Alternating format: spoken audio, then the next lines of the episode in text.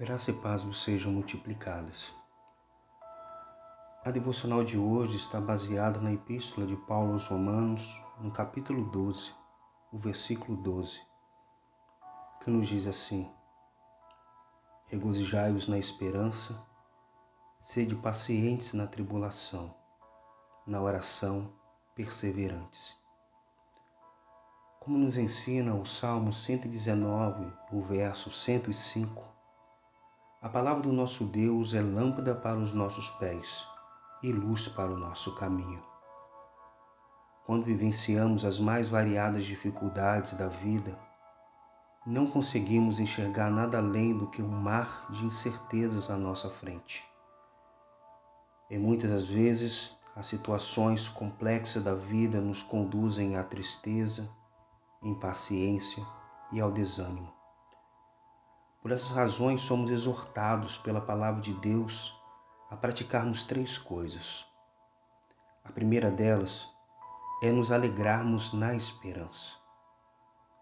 A esperança nos conduz a olharmos para o futuro. O crente jamais tem o seu horizonte limitado pelo que é visível e temporal. A nossa esperança tem nome e ela se chama Jesus. Ele é o motivo pela qual nós nos alegramos.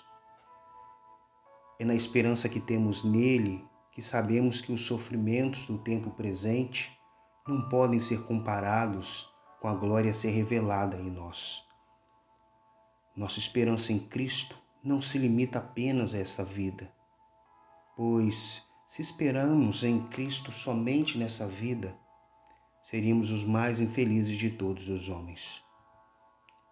O cristão vive na terra, mas com um olhar fixo na eternidade. Lá não sofreremos mais. A morte já não existirá. Já não haverá luto, nem pranto, nem dor. A eternidade com Cristo é incomparavelmente melhor. A segunda lição é de que precisamos ter paciência na tribulação. A ideia é de perseverança. Precisamos ficar firmes, pois as tribulações não são para sempre.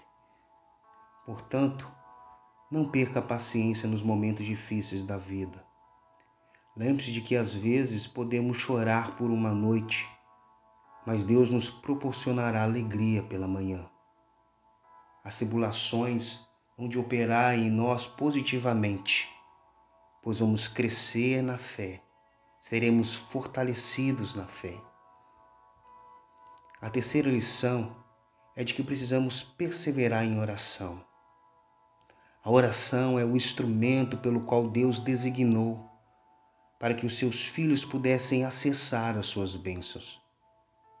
Sendo assim, seja qual for a situação, ore, pois o que é impossível para você é possível para o seu Deus.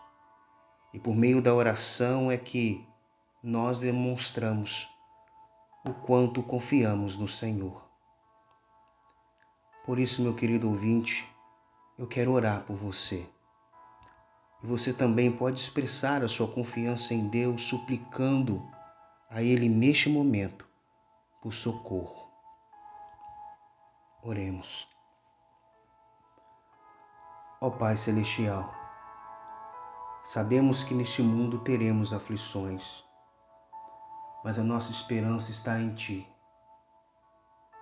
E nessa esperança queremos nos regozijar.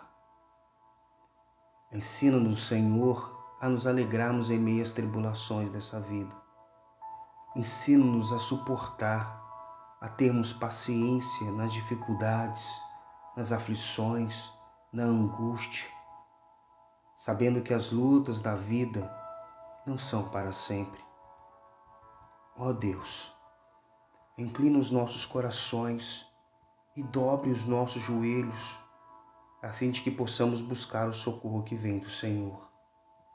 Nos abençoe, para que possamos nos regozijar na esperança, sermos pacientes na tribulação e perseverantes na oração. Amém. Querido ouvinte, que Deus te abençoe e te guarde. Dia feliz para você.